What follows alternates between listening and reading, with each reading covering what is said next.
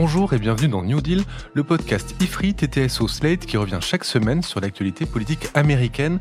Je suis Christophe Caron et je suis en compagnie de Laurence Nardon, responsable Amérique à l'IFRI. Bonjour Laurence. Bonjour Christophe. Laurence, la semaine dernière, nous évoquions ensemble les récents sondages américains qui laissent penser qu'une victoire de Donald Trump est possible en 2024. Vous nous avez aussi parlé des projets de vengeance qu'il est en train de mettre au point, vengeance contre les membres de la famille Biden et contre ce qu'il considère comme les traîtres de son propre parti. Vous nous avez aussi parlé de sa volonté absolument inédite dans l'histoire américaine de prendre en main toute l'administration fédérale en se donnant le droit de limoger les fonctionnaires dans toute la chaîne hiérarchique des différents ministères. Son objectif étant ici de démanteler ce qu'il considère être l'état profond. Alors, au-delà de ces premiers éléments, on voit aussi se mettre en place un projet de gouvernement beaucoup plus développé, beaucoup plus précis, en un mot professionnel. Alors il traite de sujets de fond, il parle de politique sectorielle, et c'est de ça qu'on aimerait parler ensemble cette semaine, Laurence. Que prépare Trump concrètement sur des thèmes comme ceux de l'immigration, de l'environnement, du commerce international, de l'économie et surtout de politique étrangère? Oui, il faut commencer à se préoccuper de ce qui va se passer sur le terrain si Trump est réélu. On va donc se replonger dans les travaux du Project 2025, projet 2025 dont on a parlé la semaine dernière et qui est coordonné par la Heritage Foundation, ce think tank très conservateur à Washington. Il faut aussi regarder le site de campagne de Trump qui est beaucoup plus nourri qu'en 2016 et surtout beaucoup plus qu'en 2020 où Trump n'avait pas de programme à véritablement parler. Il y a sur ce site une série de vidéos dans lesquelles Trump présente ses différentes politiques. Ça s'appelle Agenda 47, Agenda 47, mais rien à voir avec le Lot-et-Garonne. C'est simplement parce que Trump serait le 47e président s'il est réélu. Bon, je suis assez déçu que ça n'ait rien à voir avec le Lot-et-Garonne, mais passons et prenons les sujets dans l'ordre. Je vous propose de commencer par les questions de société et par ce wokisme qui terrifie les républicains. Oui, en effet, Trump et le camp conservateur sont dans une frénésie anti-LGBT, anti-trans et anti-antiracisme. Au-delà d'être euh, anti, est-ce qu'il propose des choses concrètes? Il veut faire voter une loi indiquant qu'il n'y a que deux genres dans le pays. Il souhaite également pousser le Congrès à interdire les traitements hormonaux ou les interventions chirurgicales pour les mineurs transgenres. Et puis, concernant l'antiracisme, il veut annuler les programmes d'équité mis en place par Biden, principalement le vaste programme d'aide pour les agriculteurs afro-américains ou les patrons de restaurants afro-américains, un programme qui figure dans la loi post-Covid de mars 2021, celle qui s'appelait le American Rescue Plan. Il trouve ces programmes d'aide injustes. Oui, c'est vrai, parce qu'il y a un débat souvent entre équité et justice selon qu'on est de droite ou de gauche, démocrate ou républicain. De manière générale, ce qu'il faut dire, c'est que cette campagne de Trump, elle propose une société assez dure, avec, euh, je vous donne deux autres exemples, la peine de mort pour les trafiquants de drogue, et l'idée aussi de déplacer les sans-abri, les homeless, des villes américaines vers des camps provisoires, des tent camps, avec des tentes, jusqu'à ce que leurs problèmes soient identifiés, entre guillemets. On se demande ce que ça veut dire. Oui, on voit une certaine radicalité hein, dans ces mesures sociétales, mais est-ce qu'il pourrait vraiment faire tout cela s'il est élu? Alors pas forcément, parce qu'il faut distinguer entre ce qu'il pourra faire, parce que ce sont des prérogatives de l'exécutif, donc on parle de directives, de règlements, etc. Et puis tout ce qui devrait passer par le Congrès, et là ce sera plus compliqué parce qu'il aura des majorités qui ne seront pas forcément républicaines après les élections de novembre prochain.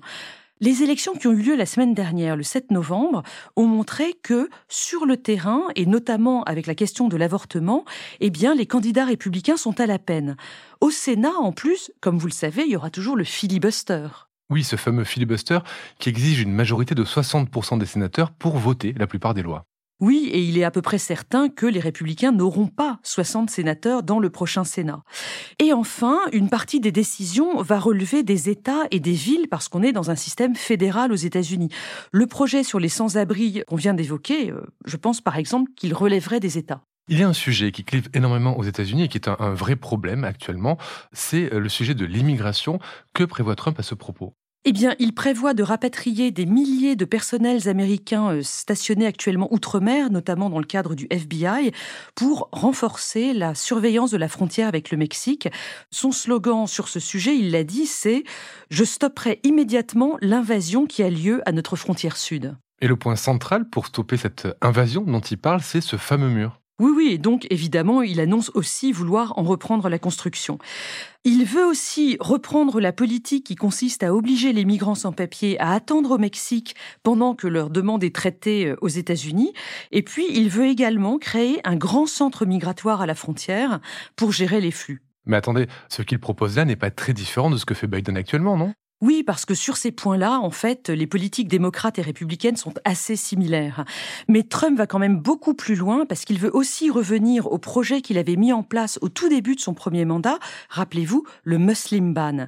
Il s'agirait de réimposer l'interdiction de séjour et de voyage imposée aux habitants de sept pays de confession en majorité musulmane. Alors, la liste en avait souvent varié, mais en gros, c'était la Syrie, la Somalie, la Libye, etc. Et surtout, il souhaite mettre fin au droit du sol pour les enfants nés de parents entrés illégalement sur le territoire. Et ça, ce serait une évolution extrêmement importante très importante et on n'est vraiment pas sûr que cela pourrait passer au Congrès. Évoquons maintenant un autre sujet, celui de l'environnement sur lequel on sait que Trump n'est pas très progressiste. Oui, et d'ailleurs, sur son site de campagne, il n'y a pas le mot environnement. La partie énergie figure et elle s'appelle Unleash Energy Dominance, c'est-à-dire libérer la domination énergétique. Trump veut mettre en place l'énergie, l'électricité la moins chère du monde pour les habitants des États-Unis. Et pour cela, il veut ressortir des accords de Paris. Bon, ça, on pouvait s'y attendre. Il veut favoriser les permis d'extraction pétrolière, drill, baby, drill. Vous vous souvenez de ce slogan?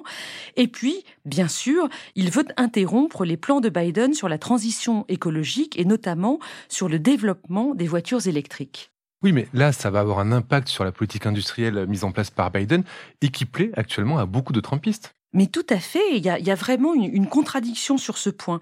Je vais vous citer euh, J.D. Vance, ce sénateur de l'Ohio euh, dont on parle régulièrement. C'est celui qui a eu un grand succès littéraire avec Hillbilly Elegy, dans laquelle il faisait son autobiographie euh, de Petit Blanc des Appalaches. J.D. Vance explique qu'il souhaite maintenir les investissements que Biden a prévus pour l'industrie américaine, mais without the woke bullshit, c'est-à-dire sans toutes les conneries woke. Et c'est vrai qu'il y a donc des tensions entre les incitations fiscales pour les entreprises qui ont été mises en place par toutes les grandes lois de Biden, comme l'IRA par exemple, et puis de l'autre côté, la volonté des Trumpistes de revenir en arrière sur la voiture électrique. Sur ce point, il faut quand même observer que pendant le premier mandat de Trump, les entreprises avaient hésité à suivre ces politiques anti-environnementales parce qu'elles pensaient qu'il ne serait pas réélu et qu'après on reviendrait à une politique beaucoup plus écolo, ce qui s'est produit avec Biden. Mais maintenant que Trump risque d'être réélu et de remettre ce genre de politique en place, est-ce que les entreprises le suivront ou est-ce qu'elles resteront prudentes comme elles l'ont été euh, en 2017 oui, on est entre insécurité et opportunisme juridique. L'autre point qui divise le camp républicain, c'est la question du protectionnisme versus le libre-échange. On sait que traditionnellement, les républicains sont plutôt libre-échangistes. Oui, Trump, on l'a vu pendant son premier mandat, il souhaite mettre en place des politiques très protectionnistes. Il compte donc demander au Congrès de passer ce qu'il appelle le Trump Reciprocal Trade Act, qui lui donnera l'autorité exécutive pour imposer des taxes réciproques à chaque pays qui voudrait en imposer aux États-Unis. Pire encore, on voit sur son site qu'il a le projet d'imposer des droits de douane de 10% sur tous les biens importés par les États-Unis. Alors là, ce serait vraiment euh, une rupture totale avec le libre-échange et euh, le journal The Economist, qui est extrêmement libéral, s'étrangle de fureur euh, absolument. Mais ce qu'il faut noter sur ce point, vous avez raison, c'est que tous les républicains ne sont pas d'accord. Sur le site du projet 2025, les deux points de vue sont présentés côte à côte avec Peter Navarro, qui était l'ancien euh, représentant pour le commerce de Trump, qui défend la vision protectionniste, et Kent Lassman, qui est un, membre d'un think tank libéral, qui lui défend la vision euh, libre-échangiste. Voilà un débat qui passionnerait euh, Romain Dessalles, qui présente habituellement ce podcast. Passons enfin à la politique étrangère de Trump. Pour le coup, elle semble très inquiétante pour les Européens en général et pour les Ukrainiens en particulier. Et oui, parce que Trump annonce très clairement qu'il veut mettre fin au financement américain pour euh, l'Ukraine et demander à l'Union européenne et à la Grande-Bretagne, en gros, de prendre le relais. Il annonce aussi qu'il veut imposer des négociations avec la Russie à Volodymyr Zelensky.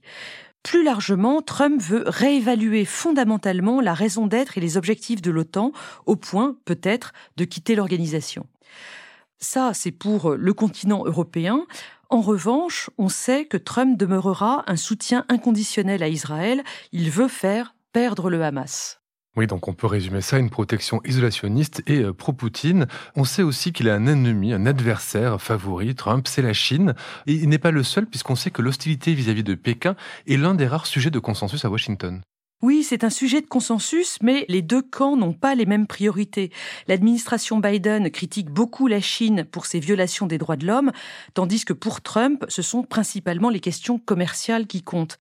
Mais quand même, lorsque Trump propose un plan sur quatre ans pour trouver d'autres fournisseurs pour remplacer les importations de biens essentiels chinois, restreindre les investissements chinois dans les industries stratégiques américaines et restreindre les investissements américains en Chine, eh ben, franchement, c'est déjà ce que fait Biden. Oui, donc en résumé, ce que je comprends de ce que vous nous dites, Laurence, Trump a un projet qui est extrêmement populiste, qui tranche dramatiquement avec beaucoup de politiques de Biden, par exemple sur les questions sociétales et environnementales, mais qui le rejoint sur d'autres sujets comme la politique industrielle ou l'opposition à la Chine, et même, euh, jusqu'à un certain point on l'a vu, et c'est surprenant, sur la régulation de l'immigration. Oui, et puis il faut pas oublier que d'abord Trump n'est pas encore élu, et puis que ensuite il faut distinguer entre sa rhétorique qui est assez brutale et la réalité de la marge de manœuvre qui serait la sienne s'il se retrouvait euh, véritablement à la Maison Blanche. Malheureusement, Laurence, les dernières années nous ont appris qu'en politique américaine, on s'attendait pas souvent au pire et pourtant il finissait par arriver. Merci Laurence et à la semaine prochaine pour un nouvel épisode de New Deal. Merci Christophe, à la semaine prochaine. Retrouvez New Deal chaque semaine sur Slate Audio et toutes les plateformes de podcast.